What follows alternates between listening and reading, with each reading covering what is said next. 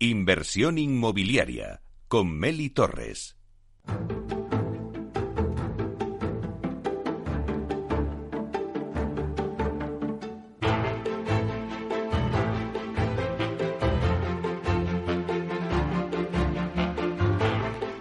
Pues ahora vamos a conocer en profundizar al grupo CHR, que es la promotora más grande de Castilla y León y que se encuentra inmersa en un ambicioso plan estratégico para seguir creciendo en el mercado nacional e internacional. Además, acaban de abrir una nueva oficina en Madrid mucho más grande, eh, pues siguiendo este plan estratégico de expansión. Y vamos a conocer una compañía que cuenta con más de 40 años de trayectoria profesional y que ha sabido reunir tradición e innovación sin renunciar al espíritu de empresa familiar que es una de las principales señas de identidad de la, de la empresa. Así que hoy tenemos aquí con nosotros en los estudios de Capital Radio en directo a Miguel Riesgo, que es director general de la promotora, para que nos cuente este plan de expansión que tienen ahora mismo en la compañía y bueno, pues su apertura de una nueva oficina en Madrid más grande y más representativa. Así que vamos a darle la bienvenida. Buenos días, Miguel. Buenos días, Meli. Bueno, pues un placer tenerte aquí en Inversión Inmobiliaria. Bueno, si te parece, vamos a hacer balance de la compañía. Cuéntanos cómo afronta la empresa este nuevo 2022 con la apertura de, bueno, pues este plan estratégico, la apertura de una nueva oficina mucho más grande en Madrid. Bueno, pues como tú has introducido un poquito, eh, somos una empresa familiar con unos valores, una misión y visión alineada a, a este carácter familiar, ¿no? y luego pues el grupo en sí eh, tiene, tiene diversificada su actividad principalmente en cuatro líneas de, negocio, que son por una parte la promoción inmobiliaria, eh, la empresa constructora, la empresa de rehabilitación y, y la intermediación inmobiliaria. Y eh, bueno, pues en cuanto a diversificación, la verdad es que estamos como constructora y casi como promotora prácticamente por todo, por todo el territorio nacional aunque bueno, yo creo que donde más podemos remarcar la presencia pues es en Castilla y León, como señalabas, obviamente en Valladolid, Burgos, eh, Salamanca, Aranda de Duero y por supuesto pues en Madrid, Canarias, Alicante. Ahora, ahora este año vamos a aperturar eh, nuevas plazas en Alicante, Málaga y Asturias. Y luego, bueno, pues en cuanto a internacionalización, estamos ahora mismo ya presentes en, en México, afortunadamente. Pero bueno, eh, la apertura de esta nueva oficina, estas nuevas instalaciones más grandes, pues tienen que ir un poco a, acordes al crecimiento que estamos teniendo en la comunidad de Madrid, afortunadamente, y que es una de las plazas que tiene que ayudar a consolidar nuestro plan de negocio. Miguel, vamos a poner, si te parece, la compañía en cifras. ¿Qué objetivos económicos os marcáis para este año? Bueno, pues mira, el 2022 eh, tenemos que arrancar 14 promociones, ¿eh? lo cual van a poner en, en nuestro escaparate eh, una oferta de más de mil viviendas. Estas 14 se suman a 15 que hay actualmente en curso. Y bueno, pues tenemos un plan estratégico diseñado para los años 2022, 23, 24 en el cual pues eh, queremos llegar a la cifra de a sobrepasar la cifra de mil viviendas entregadas en 2024 concretamente. En cuanto a los números de la constructora, pues bueno, tenemos una facturación de 65 millones de euros para, vamos, prevista para el 2022 y esta seguirá creciendo porque, porque bueno, la verdad es que el mercado está en un momento relativamente bueno para, para nuestro sector. Claro que sí. Bueno, la verdad es que eh, el hecho de ser constructora y promotora os da una importante ventaja competitiva en el sector, ¿no, Miguel? Sin ninguna duda. Eh, al final es la única manera de que nos podamos amoldar a la coyuntura actual, en la que nos encontramos con una escalada de precios de materias primas, de, de, mano de obra también, por supuesto, y de una escasez de mano de obra pues que, está afectando directamente sobre nuestro sector, ¿no? Y además también yo creo que eso nos, nos permite tener una gran fortaleza que es el acercamiento a nuestros clientes a la hora de poder personalizar sus viviendas, pues que, tengan un trato muy directo, muy personalizado, porque evidentemente lo que están gestionando a través de la promotora, nuestra propio, nuestro propio back office eh, lo resuelve con la constructora. Sí, es una ventaja importante, sobre todo, como decías ahora, en estos momentos donde eh, los costes de los materiales de construcción se han incrementado muchísimo. Yo no sé si esto es algo puntual, porque hay un cuello de botella ahí que al finalmente pues repercute en la vivienda, en el precio de la vivienda. A ver, eh, yo opino, y esto es una opinión más personal, me gustaría me gustaría ser gurú, pero es complicado. Sacar esa bola de cristal, ¿verdad? Sí, saber qué va a ocurrir, ¿verdad? Bueno, yo creo que la subida de costes se ralentizará algo a lo largo del año. Es mi opinión. ¿eh? pero no obstante, también opino que la subida que, ya hemos sufrido y que eh, entiendo que seguiremos sufriendo al menos un par de trimestres ha venido para quedarse. Eh, los constructores y promotores pues tendremos que asumir una parte de los sobrecostes, pero indudablemente esto eh, va a repercutir en el precio final de la vivienda. Eh. De hecho, ya está repercutiendo en los nuevos proyectos que salen actualmente al mercado. además, también se puede producir una circunstancia de, de, que haya ciertos proyectos que se ralenticen por esta subida de costes que se disminuya la oferta y por lo tanto nos conlleve a otra subida de precio de la vivienda. O sea, estamos en un momento ahora mismo de mucha incertidumbre y desde luego nos toca un periodo imaginativo ¿no? en el que aportar soluciones. Claro, Miguel, estás diciendo que ya se han realizado algunos de los proyectos por estas subidas de, costes y también que ya hay subidas en, en, las nuevas promociones que salen de los precios de la vivienda. ¿Se puede cuantificar en cuánto se está produciendo esa subida y está repercutiendo en, el precio? A ver, es, un poco relativo. Eh, nosotros tenemos que tener en cuenta que al final el valor final de una vivienda pues eh, depende mucho de su ubicación. Entonces, eh, los precios, digamos, de construcción, nosotros sí que tenemos evaluado cuál ha sido la subida que ronda a nuestro criterio el 23% del coste de construcción. ¿Vale? ¿Qué ocurre? Pues que va a depender de otros factores como pueda ser el valor del suelo. Obviamente no mm. es lo mismo un suelo que repercuta sobre la vivienda final un 15% que uno que repercuta un 40%, ¿no? Pero sí, sin ninguna duda, pues esto va a conllevar a subidas que pueden que pueden estarse manejando de entre el 5 y hasta el 20%. Uh son cifras eh, importantes. Asustan. Sí. Em, claro, ¿qué puede, se puede hacer contra todo esto? Eh, ¿Qué solución se puede dar? Unos, algunos apuntan hacia la industrialización, ¿no? Que todo esto nos lleva hacia la industrialización, eh, hacer viviendas industrializadas. ¿Vosotros como constructoras qué pensáis de esto? Eh, pues creemos que es un punto, desde luego, fundamental. O sea, ya no, ya no debe ser un objetivo a, a medio plazo o para un futuro, sino que es una realidad. ¿Eh? o sea, el, asunto de, de la construcción industrializada, desde luego, cada día es algo más socialmente aceptado por el cliente. El cliente hoy en día lo que busca es tener una buena vivienda. Tampoco le tenemos que explicar si se hace en fábrica o si se hace in situ. El caso es que quiere una buena vivienda, la quiere en el mejor precio posible y en el plazo de tiempo más corto posible para su entrega. Entonces, obviamente, la industrialización es uno de los puntos fuertes que nos pueden ayudar, digamos, a superar esta, estas circunstancias. ¿Vosotros hacéis viviendas ya industrializadas? Nosotros estamos, estamos comenzando ahora mismo con dos proyectos en el diseño de los proyectos en las cuales se contemplan muchas de las partes industrializadas. Eh, a día de hoy es complicado aún en, en este país hacer una vivienda 100% industrializada. Claro, cuando dices algunas de las partes, por ejemplo, baños eh, industrializados. Eso es, baños, eh, fachadas, estructura, o sea, algo que, digamos, para que todo el mundo pueda entenderme, que se monte como, como un mecano. Claro. Eh, bueno, eh, antes lo hemos comentado, Miguel, que este año ha sido un buen ejercicio en lo que se refiere a la promoción. A lo largo de 2021, eh, el grupo CHR ha entregado 256 viviendas, de las que 64 son de VPO, y actualmente el grupo pues tiene 29 promociones activas con un total de casi 2.000 viviendas. ¿Cuáles son vuestros objetivos en la promoción? Bueno, pues eh, por una parte los objetivos siempre deben ser de, dos tipos, cualitativos y cuantitativos. ¿eh?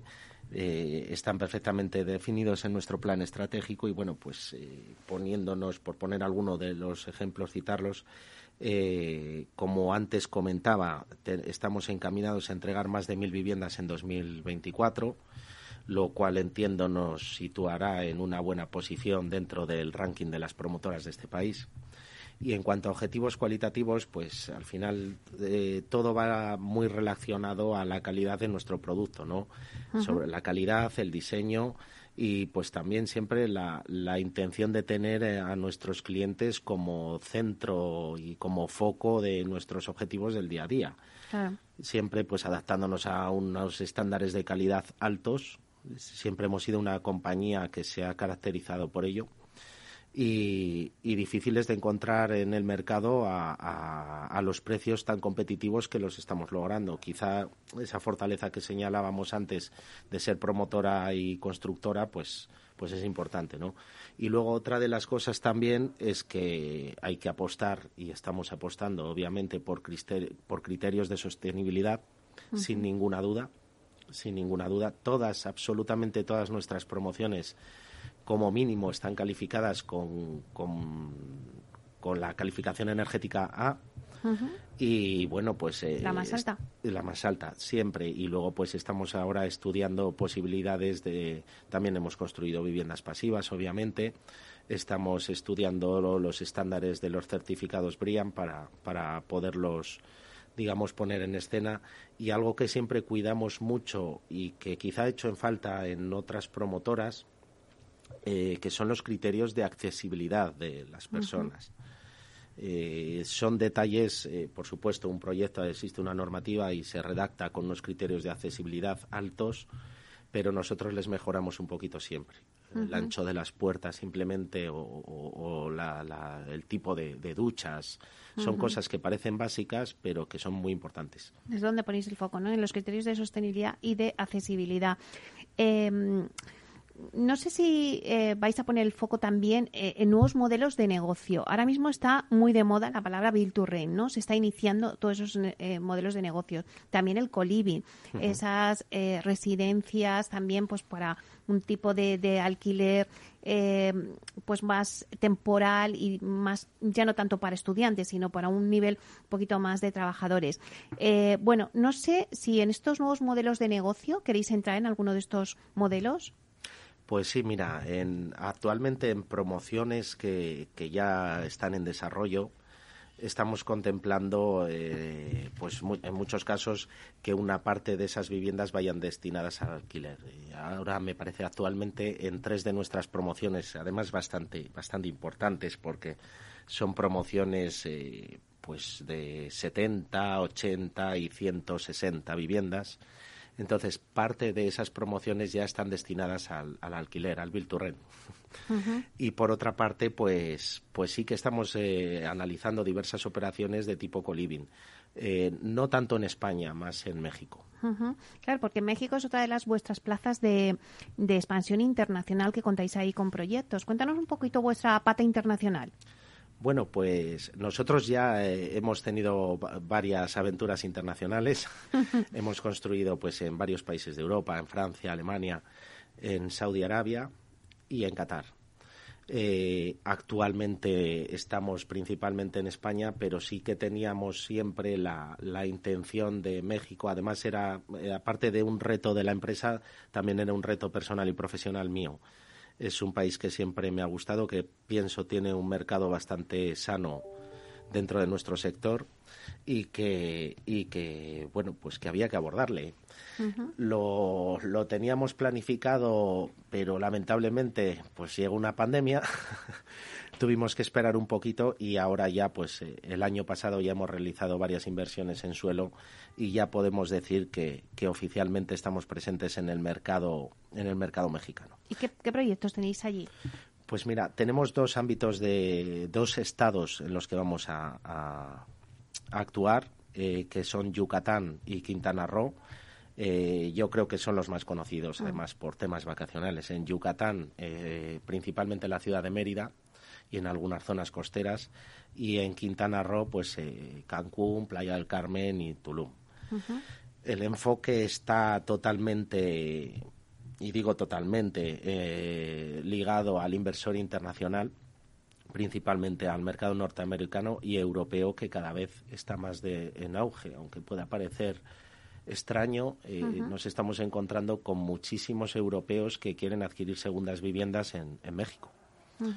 Entonces, pues creemos que es un buen momento para, para alinear estas circunstancias a nuestra estrategia. En el plan de negocio creo que hay ahora mismo ya contemplada una, una inversión de unos 24 millones de euros y pensamos que, que aumentará en breve.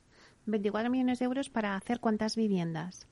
Pues mira, estamos planteando en, concretamente en Tulum son 68, en Playa del Carmen son otras 50, en Cancún son 160 y en Mérida hay repartidas, mm, pues yo creo que hay casi 200. También ahora comentabas el coliving, ¿no? Es algo que a lo mejor es un modelo de negocio que lo queréis llevar allí a México más que en España. En México, en una ciudad determinada, en Tulum, turística, eh, bueno, mm, si la gente que me escucha lo conoce, es un verdadero paraíso. Entonces está produciendo una circunstancia que es que actualmente hay muchísima gente que puede teletrabajar. Eh, existen eh, los famosos nómadas digitales, ¿no? Entonces se está convirtiendo Tulum en un centro de acogida para todo este para todo este perfil de cliente hay muchísima, muchísimos nómadas digitales allí y estamos enfocándonos principalmente a eso y los proyectos son un coliving en toda regla. Claro, que a lo mejor allí no tienen esas restricciones que tenemos aquí con la normativa, que, es lo que, trae problemas, ¿no? Aquí.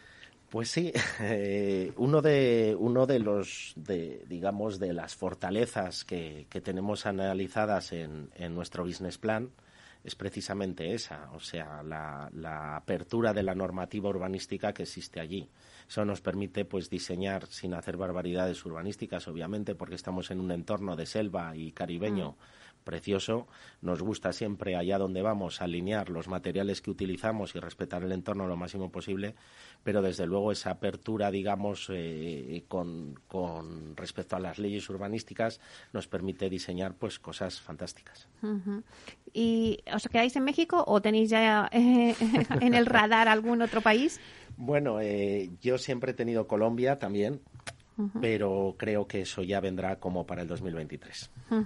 Antes, eh, Miguel, has comentado en el tema del Bill que sí que tenéis algunas eh, de las promociones ahora, tres de ellas en marcha, que ya parte de ellas son para, para el Bill No sé si puedes comentar qué promociones tenéis ahora mismo, esas tres. Sí, eh, son tres promociones que están ubicadas en la ciudad de Valladolid. una de ellas contempla 28 viviendas en Vilturren, otra de ellas contempla 36 y otra un poquito más pequeñita de 15. ¿Y os gustaría también ser como, em, como hacer proyectos llave en mano, puesto que vosotros tenéis la constructora, una vez que ya tenéis este proyecto del Virturren en vuestros proyectos, eh, aportar vuestro, vuestro know-how y hacer ya en mano a otras promotoras sí, desde luego estamos ahora mismo estamos ahora mismo trabajando en ello. O sea, estamos inmersos en negociaciones precisamente para, para poner en valor esta, esta pata del negocio.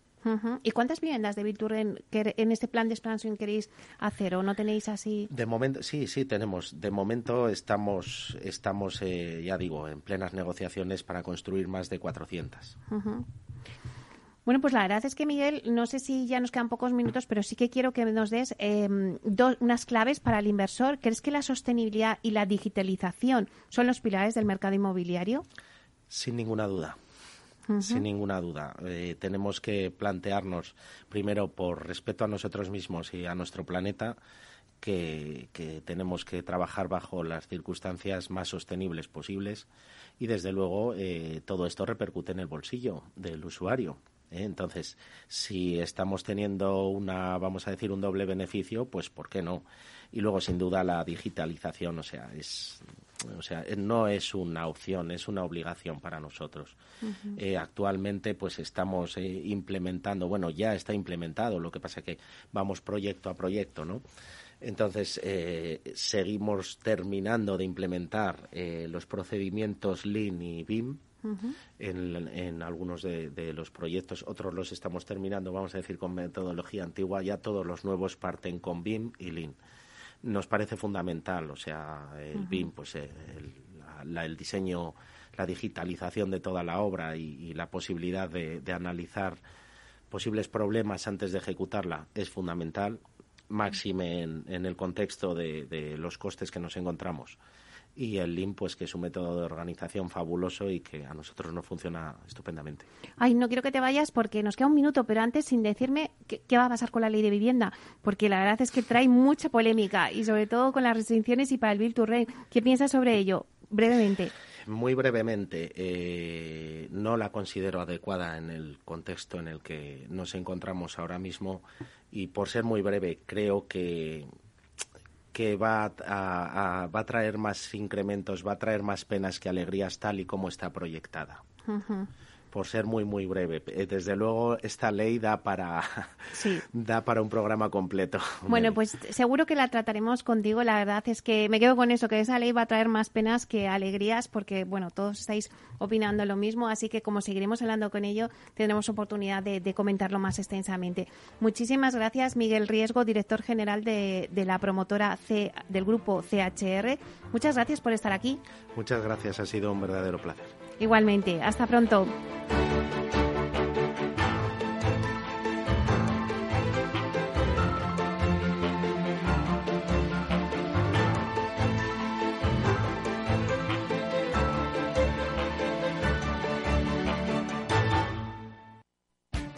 Esto te estás perdiendo si no escuchas a Rocío Arbiza en Mercado Abierto.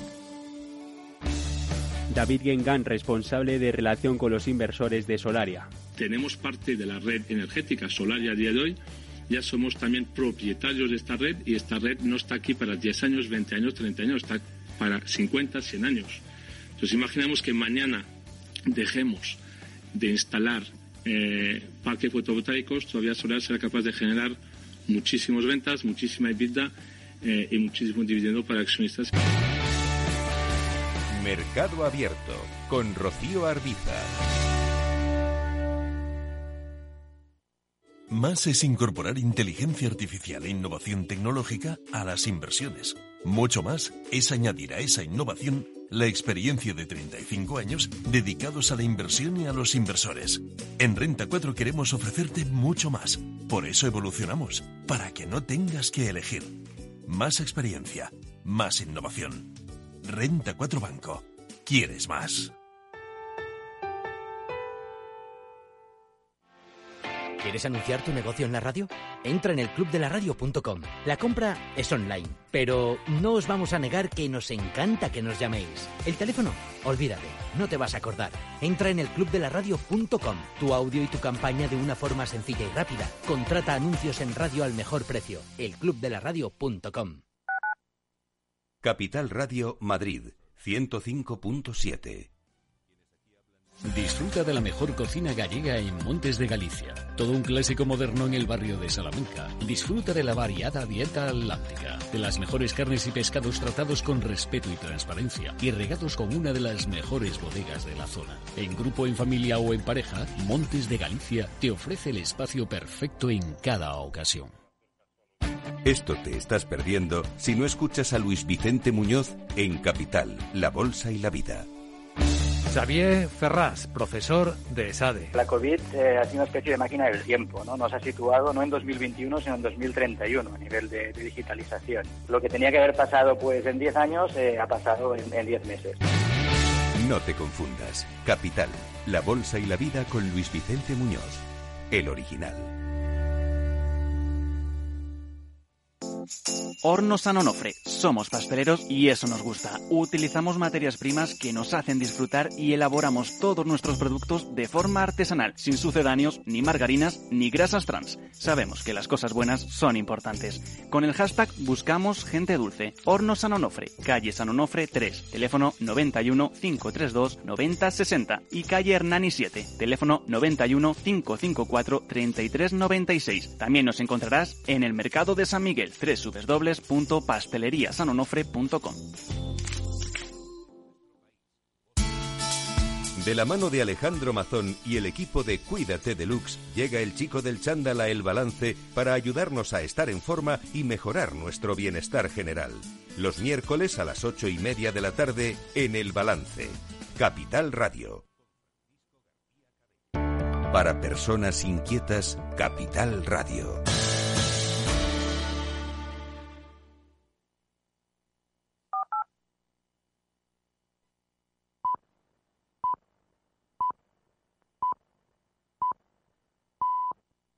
Inversión inmobiliaria con Meli Torres.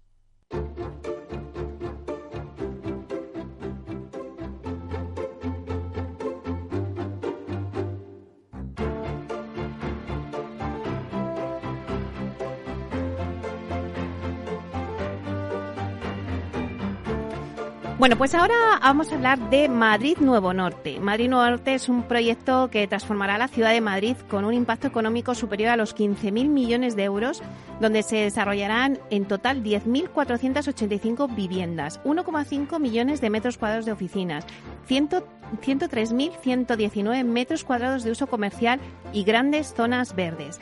Pero además es un excelente laboratorio urbano de innovación, un escaparate de las mejores prácticas y de las políticas más avanzadas en relación con los ODS, que son los Objetivos de Desarrollo Sostenible. Bueno, pues para contarnos todo esto tenemos hoy con nosotros aquí en directo en los estudios de Capital Radio a José Luis Moreno Casas, que es director de la Oficina de Madrid Nuevo Norte de la Comunidad de Madrid. Buenos días, José Luis. Buenos días y encantado de estar aquí una vez más. Pues bienvenido, un placer tenerte en inversión inmobiliaria. José Luis, tenemos muchas cosas que hablar, pero vamos a centrarnos un poco. ¿Cuáles son los objetivos? Vamos a dejar claros al oyente cuáles son los objetivos de la oficina eh, para Madrid Nuevo Norte. Pues la, Comunidad de Madrid hace unos meses pone en marcha esta oficina. Es una oficina que depende del Gobierno, del área de, de medio ambiente. Eso ya es una apuesta. Este es un proyecto sobre todo de sostenibilidad. Eh, para seguir creciendo tenemos que ser sostenibles y además tenemos que descarbonizar la ciudad. ¿no? Y básicamente nace con tres objetivos. Un primer objetivo es que sea un punto único de contacto del proyecto del socio privado, que es Distrito Castellana Norte, con la Administración de la Comunidad de Madrid. En este proyecto están involucrados muchas áreas. El área que va a construir el metro, el área que va a construir el transformador, todo lo que son los componentes hidráulicos, Canal de Isabel II. Bueno, pues todo eso, junto con el área de medio ambiente donde yo pertenezco, pues eh, con esta ventanilla única lo que pretende es agilizar ese proceso. Un proceso, recordemos a los oyentes, que comenzó hace 30 años y que pretendemos culminar en otros 15. Esa sería la primera parte, un punto único de contacto entre Ayuntamiento de Madrid, eh, digamos, ADIF y el socio privado.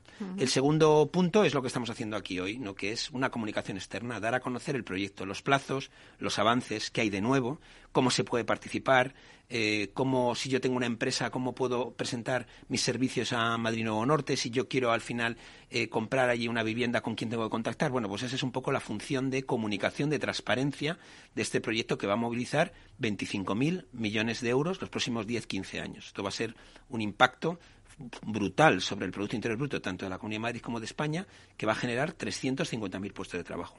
Y luego eh, hay una tercera parte muy importante que es la atracción de talento y de inversiones.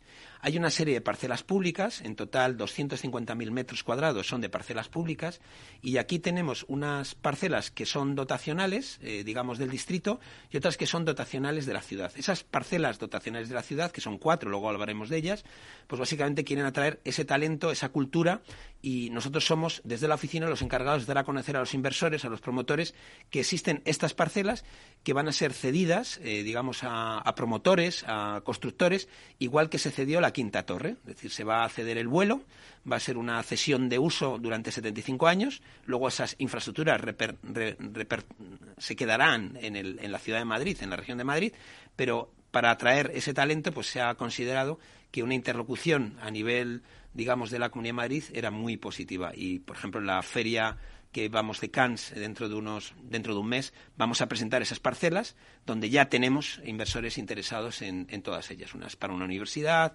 otras para un museo para centros de innovación atracción de talento la verdad es que es un espacio muy interesante para la ciudad de Madrid. Igual que las sesiones que se han hecho con el Plan Vive en Madrid, esas sesiones que luego revierten otra vez. Es la misma filosofía, todo sale de la Consejería de Medio Ambiente y al final lo que intentamos es atraer el capital privado para que esa colaboración público-privada sea una realidad.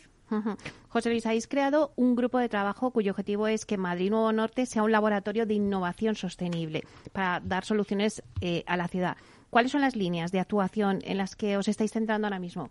Nosotros lo llamamos Himnolab, un laboratorio de innovación de soluciones urbanas. Eh, estamos trabajando ya con el clúster de construcción, ingeniería, arquitectura, que agrupa las 140 principales empresas de la, de la, región de Madrid y de España, dedicadas pues desde la construcción de infraestructuras hasta despachos de abogados, eh, empresas de comunicación, está también el ICEX, eh, varias universidades. Bueno, pues básicamente estamos trabajando con ellos y con la Fundación Metrópoli, que tenemos a Alfonso Vegara, que ha trabajado mucho con Singapur para la modernización de las ciudades, y básicamente lo que estamos haciendo es incorporar ese talento y esa innovación en los campos que caracterizan este desarrollo urbano, ¿no? que son, por un lado, la naturalización, atraer la naturaleza, la biodiversidad a esta parte de Madrid, todo lo que tiene que ver con sostenibilidad, todo lo que tiene que ver con descarbonización y pongo ejemplos concretos. Estamos trabajando eh, con los que han desarrollado eh, los gemelos digitales en la ciudad de Singapur. El gemelo digital es una repetición de la ciudad real que permite anticipar los problemas, problemas que tienen que ver, por ejemplo, con el tráfico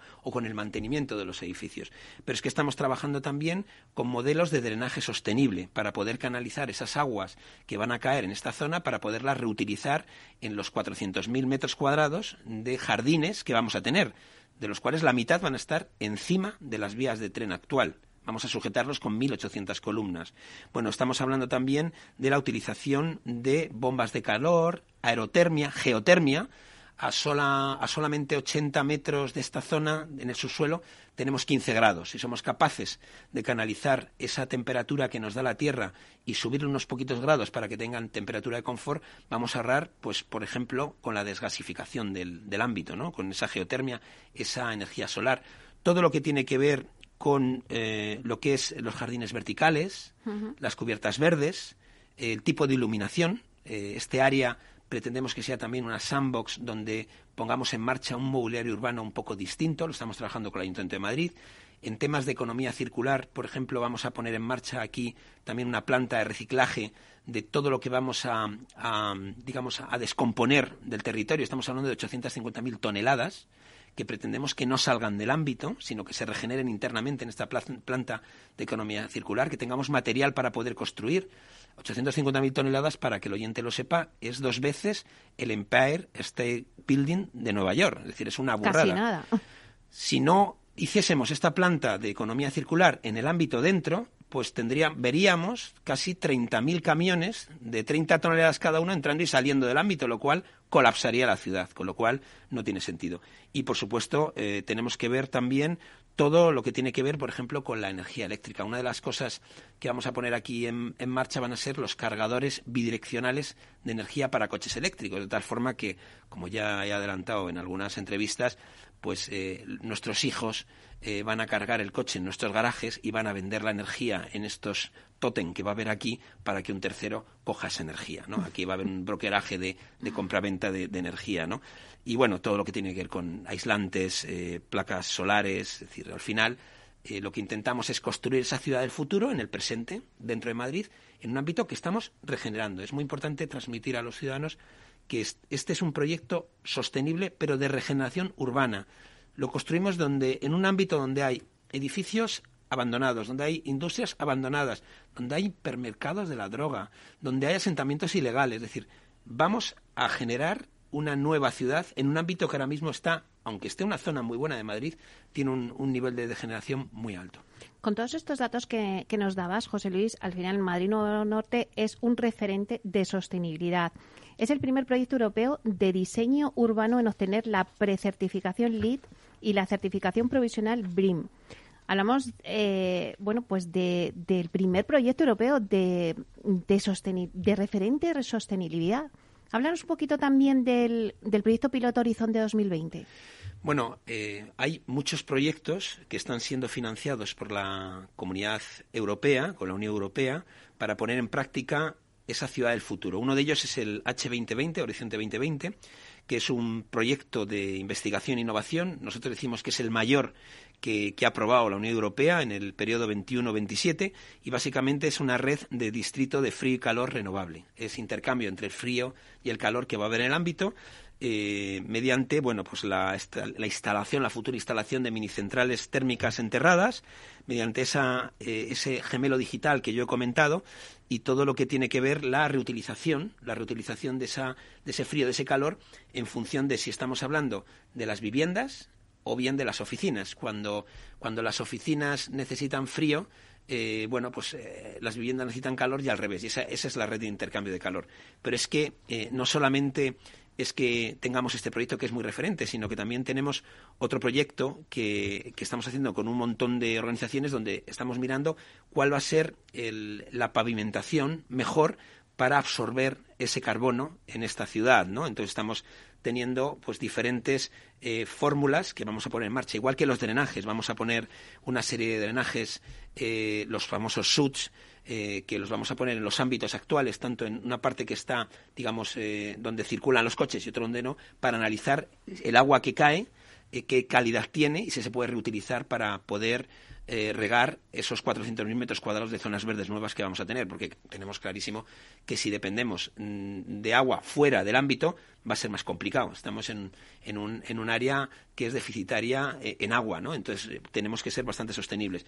Y luego también lo que estamos viendo es cuál es el material con el que vamos a construir esta ciudad.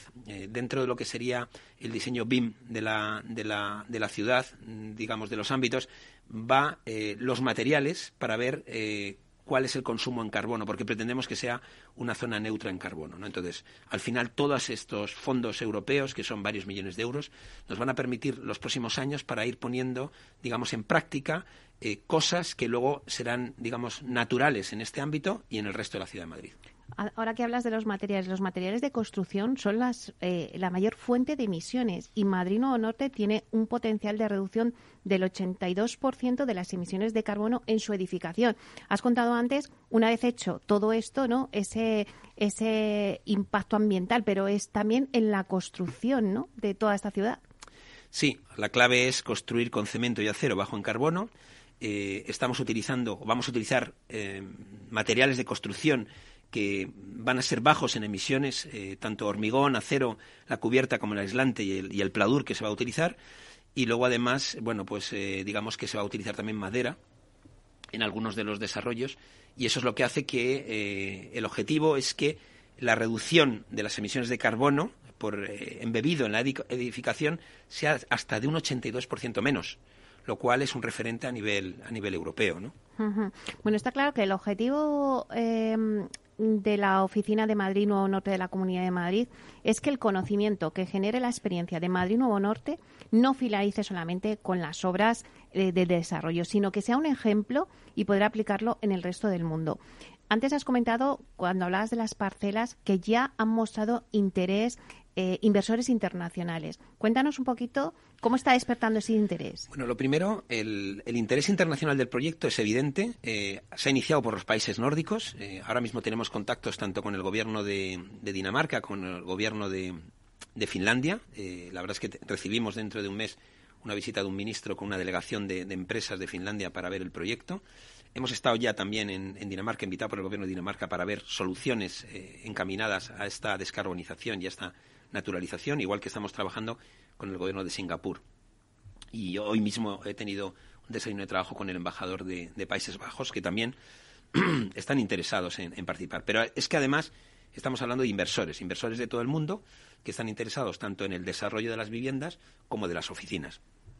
Madrid va a cambiar eh, su fisonomía a los próximos diez años y vamos a competir eh, con París y con Londres sin lugar a dudas. Porque además no es que, como decían muchos inversores, no es que Madrid tenga una buena, perdón, una buena infraestructura, tenga un buen clima, tenga seguridad, tenga una buena gastronomía, una gran cultura, sino que Madrid lo que tiene más diferente de otras ciudades es eh, la gente que vivimos en Madrid, que somos muy abiertas y muy acogedoras. Entonces, ese, esa tierra de acogida que es Madrid para todas las personas que, que han venido de, de fuera, se sienten enseguida eh, unos madrileños más, es un poco lo que está haciendo que universidades estén muy interesadas internacionales en la parcela que tenemos disponible para construir una universidad internacional. En la actualidad hay hasta cinco universidades internacionales interesadas en una parcela que tiene una edificabilidad de 64.000 metros cuadrados.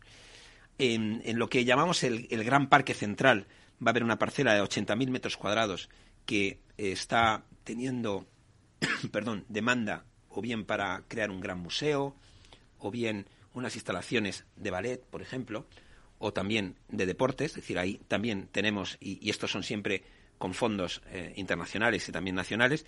Y luego hay un par de parcelas de 19.000 metros cuadrados, una y otra de 15.000, dedicadas a, un hub, eh, por ejemplo, para temas de ciberseguridad o fintech, atraer talento, startups, que son siempre parcelas de titularidad pública, la mayoría de ellas municipales, del Ayuntamiento de Madrid, que saldrán a concurso, algunas en el 2025 y otras en el 2027, y, y la gente competirá a cambio de un canon. Durante 75 años podrán utilizar esas instalaciones que construirán y luego las cederán al ayuntamiento, como ha ocurrido con la Quinta Torre. El modelo de Quinta Torre pues es un modelo a seguir, donde ahora mismo tenemos una universidad y tenemos un gran hospital, eh, porque evidentemente tienen que ser equipamientos públicos. La cultura, el deporte, eh, el talento, la atracción de talento son equipamientos públicos.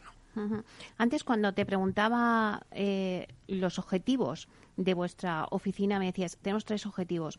Eh, el segundo que me has dicho es la comunicación, contar que sois como el punto intermedio entre el Distrito Castellana Norte y el Ayuntamiento, ¿no? Y la comunidad. Y la comunidad.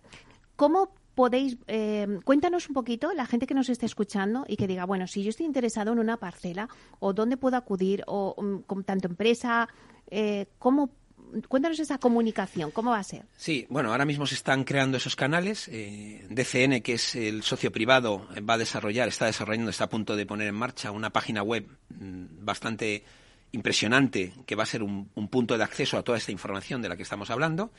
Las empresas, yo les animo a que contacten con el clúster de, arquitectura, ingeniería, mm, que agrupa esas 140 empresas, porque ahí es donde estamos desarrollando ese Innovation Lab de soluciones urbanas. Es decir, ya estamos trabajando con muchas de las empresas, escuchando sus, sus propuestas. Y luego, en la zona, digamos, que va a tener más viviendas, que es la zona que nosotros llamamos Malmea, Fuencarral, ahora mismo hay mil propietarios del suelo allí. Eh, se han constituido las gestoras para lo que es la reparcelación y el reparto del suelo.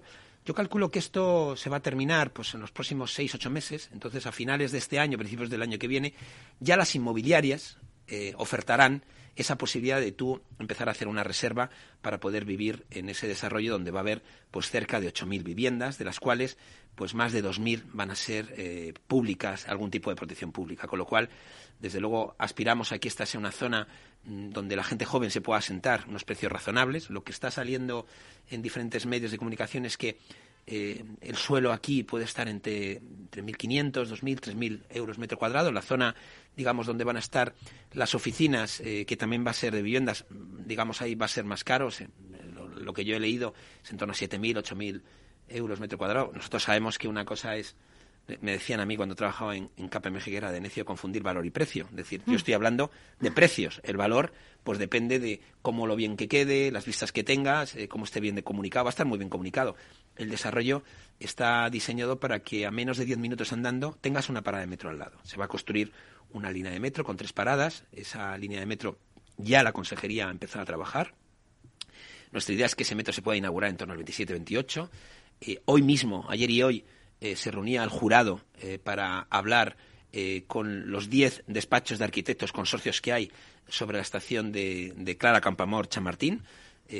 Antes de, después del verano, pues se podrán valorar esas propuestas. Se va a invertir mil millones de euros en esa nueva estación de, tren. 300 millones en la placa que va a haber de esos 200.000 metros que se va a cubrir de parque y 100 más, perdón, y 100 millones más en ajardinamiento, con lo cual estamos hablando pues una inversión en esa zona que va a cambiar totalmente la, fisonomía, ¿no? Entonces, todos estos datos que yo estoy comentando, la idea es que estén disponibles, pues eso, en la página web de Distrito Castellana Norte, que es el socio privado que desarrolla el proceso. Nosotros lo que hacemos es, tenemos una parte del suelo, tanto Canal de Isabel Segunda como de la Comunidad de Madrid, como la empresa municipal de transporte, el Ayuntamiento de Madrid tiene una parte importante de ese suelo, igual que Renfe y Adif lo tienen, pero la idea es que esto es un desarrollo privado que apoyamos, por supuesto, desde todas las instituciones públicas. Que seréis de nexo. Eh, antes comentabas las 250.000 metros cuadrados de parcelas públicas, entre las que comentabas que una de ellas eh, sería para una universidad y que ya muchos están interesados. Eh, ¿Esas parcelas ya se han puesto en marcha a la venta? ¿Cómo va la gestión o las negociaciones? No, a ver, estas cuatro parcelas fundamentales que llamamos de infraestructura de ciudad saldrán a concurso público, algunas en el 2025 y otras en el 2027, cuando esté ya el proceso de reparcelación cerrado es decir, ahora mismo, como dice uno, sobre el plano vemos las parcelas, pero eso se tiene que producir ese proceso de reparcelación, y el resto de parcelas públicas, que vienen a ser otras 16, 17, pues básicamente son los siete centros escolares que va a haber, eh, públicos privados, eh, por supuesto, los centros de salud, que van a complementar, muy importante, el Hospital de la Paz, que se está remodelando. En paralelo a construir Madrid Nuevo Norte, el Hospital de la Paz va a cambiar totalmente su fisonomía y va a ser totalmente remodelado. Está justo pegado al ámbito, igual que las cinco torres. Y luego hay una serie de, bueno, de parcelas que van a ser utilizadas pues, para instalaciones deportivas, pues estos centros que tenemos muchas veces en los barrios, que son de colaboración público-privada, donde el centro es de titularidad, digamos, eh, privada, pero en un, en un suelo público con una cesión a 70 años, 75 años, ¿no? Entonces, bueno, lo que intentamos sobre todo, ayer lo veíamos en el Colegio de Arquitectos, intentamos evitar esos vacíos urbanos que a veces uno va paseando por la ciudad y ve de repente un vacío y dice, hmm. ¿y, de quién, quién es el dueño de esto? Pues muchas veces es el sector público. Bueno, pues lo que intentamos es que en este desarrollo no haya vacíos urbanos y desde el principio, y en eso estamos hablando tanto con la Consejería de Educación como la de Sanidad, que esa infraestructura sostenible esté ahí dispuesta, pues esos centros de salud de barrio y esos colegios, esos institutos de barrio estén ahí disponibles para cuando la población se acerque a este ámbito, que va a ser más o menos en torno a las 35.000, 40.000 personas, más las zonas limítrofes, al final serán unas 60.000, bueno, pues tengan unas buenas dotaciones públicas para poder desarrollar su vida de una forma tranquila en este ámbito. José Luis, ahora vamos un poco a lo personal, porque ya hemos contado todo lo que es eh, el proyecto en sí, pero si yo te digo qué significa para, para ti ser parte ¿no? de este gran hito que va a suponer pues eh, Madrid no Norte, eh, Distrito Castellano Norte, para lo que es la ciudad de Madrid, la capital, y que además es el espejo y es el ejemplo en donde se están mirando otros países. ¿Qué significaría? ¿Qué significa? bueno, es un sueño hecho realidad. La verdad es que yo, cuando era director de política financiera de la Comunidad de Madrid, en el año 2010, 2014, 15, que estaba encargado un poco de, de vender los bonos de la Comunidad de Madrid, en mi presentación a inversores, yo siempre hablaba de Madrid Nuevo Norte, ¿no? Y les decía que era una oportunidad de crecimiento de la ciudad puesto que, digamos, los compradores de bonos, los inversores siempre quieren comprar bonos de ámbitos que van a seguir creciendo, porque eso implica, entre otras cosas, que vas a tener dinero para devolver lo que estás pidiendo prestado, ¿no? Entonces, pensar que desde el año 2010 eh, yo tengo este conocimiento, este proyecto, tanto mi papel como director financiero, luego como director de economía del Ayuntamiento de Madrid, que he estado hasta el mes de septiembre trabajando en los grupos de, trabajo mixtos entre Comunidad de Madrid y Ayuntamiento de Madrid, y pensar que, que tengo la suerte de poder dirigir esta oficina desde la Comunidad de Madrid, pues es un privilegio. Yo siempre lo digo en broma, este es un trabajo por el que yo pagaría y encima me pagan, con lo cual estoy encantado. Y luego estamos, eh, estamos contactando con personas eh, expertas en los ámbitos de la naturalización, que es gente impresionante, ingenieros de primer nivel, eh, arquitectos de primer nivel. El despacho profesional que está llevando todo esto, que es Distrito Castellano Norte, tiene 60 profesionales de primer nivel, desde el punto de vista digamos, eh, personal, pues eh, creces como profesional porque estás viendo, pues haciendo una especie de un viaje en el espacio, haces un viaje en el tiempo, ¿no? Estamos viendo lugares del mundo donde vamos a ver eso que vemos ahora fuera de Madrid, lo vamos a ver en Madrid, pero encima con el clima de Madrid y con la gente de Madrid. Entonces, ¿qué más podemos pedir, no? Desde luego se nota con la ilusión que lo cuentas que, es un proyecto importante para ti. Eh, vamos ya, nos quedan muy pocos minutos, José Luis, pero em, sí que me gustaría que los oyentes que nos estuvieran escuchando, eh, ¿qué les dirías a los inversores que eh, nos escuchen y que digan, oye, pues a lo mejor tenemos que estar ahí, ¿no? Bueno, que analicen el proyecto, que se documenten. Hay muchísima documentación pública y más que vamos a ir publicando y que aquí todos somos bienvenidos, ¿no? Es decir, una de las cosas, cuando nosotros diseñamos las cosas a la madrileña, las diseñamos eh, diciendo que esto es bueno para todos. De hecho, cuando presentamos los datos de impacto, tanto en empleo como en inversión que iba a suponer esta operación, eh, nos hemos molestado también en decir, bueno, es que aquí va a haber crecimiento para Galicia, va a haber eh, crecimiento para Cataluña, va a haber crecimiento para Valencia, para Andalucía, es decir, muchos de los profesionales y de los materiales que se van a utilizar en este desarrollo vienen de todos estos territorios. Entonces, bueno, pues lo mismo decimos con los inversores. Inversores de muchos sitios. Ahora en la feria de MIPIM eh, en Cannes vamos a contactar con muchos de ellos, de, tanto de Europa como de fuera de Europa, cuando tuvimos eh, la oportunidad de estar en Nueva York con esos fondos también presentamos el proyecto y bueno, tanto la presidenta de la Comunidad de Madrid como el propio alcalde de Madrid como la consejera de Medio Ambiente pues estamos contando este proyecto. También lo vamos a contar en detalle en la Unión Europea. La Comisión tiene que conocer que aquí hay una forma real de poder vivir con calidad de vida en un espacio sostenible. Yo siempre digo, nuestros antepasados en las cuevas vivían de forma sostenible, pero su calidad de vida era muy baja. Este proyecto pretende aunar esa calidad de vida, vivir a la madrileña, pero en un espacio sostenible, descarbonizado. Pues nos quedamos con ese mensaje, José Luis, aunar esa calidad de vida y vivir en un espacio sostenible. Muchísimas gracias por estar aquí con nosotros, eh, por dedicarnos un espacio ¿no? y a esta oficina de Madrid Norte de la Comunidad de Madrid, que estáis haciendo una labor increíble. Así que, José Luis, muchas gracias por estar aquí. Un verdadero placer y gracias por la oportunidad de poder hablar de este maravilloso proyecto. Hasta pronto.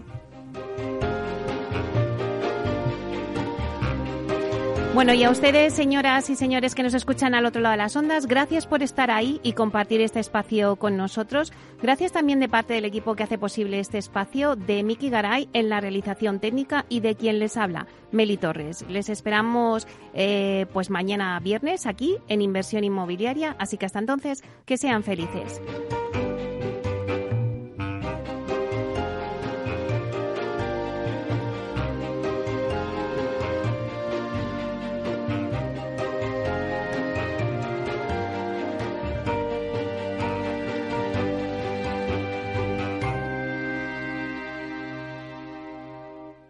Neynor Homes les ha ofrecido inversión inmobiliaria con Meli Torres. Neynor Homes presenta Inversión Inmobiliaria cada jueves de 10.30 a 13 horas en Capital Radio, un espacio donde se darán las claves para realizar la mejor inversión en inmuebles y sacar la mayor rentabilidad a sus propiedades. No se pierda su cita inmobiliaria de la semana en Capital Radio. Capital Radio existe para ayudar a las personas a formarse y conocer la verdad de la economía. Los valores que Capital Radio defiende son la verdad, la libertad y la responsabilidad. Capital Radio es una empresa independiente que no se identifica con ideologías políticas. Capital Radio está aquí para ayudar a las empresas a comunicar cómo crean valor. Capital Radio apuesta por empresas sostenibles, transparentes y comprometidas con la sociedad.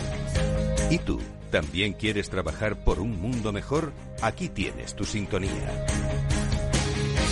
Capital Radio, con la gente que aporta y no se aparta.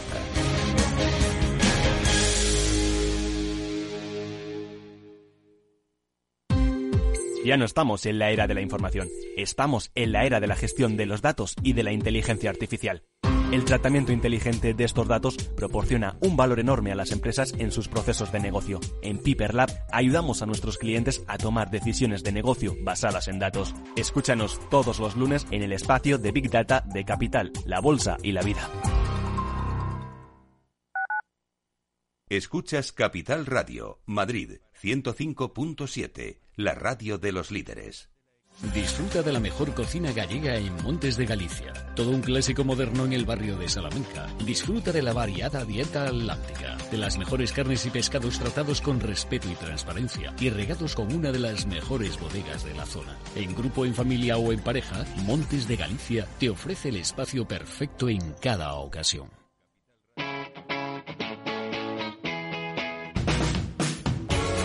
Capital Radio. Despierta la economía.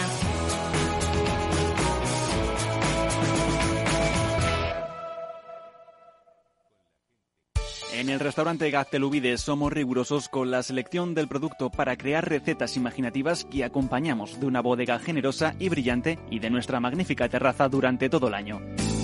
Restaurante Gaztelubide, carretera de La Coruña, kilómetro 12200, La Florida. Teléfono 91 372 8544. Una recomendación del programa gastronómico Mesa y Descanso.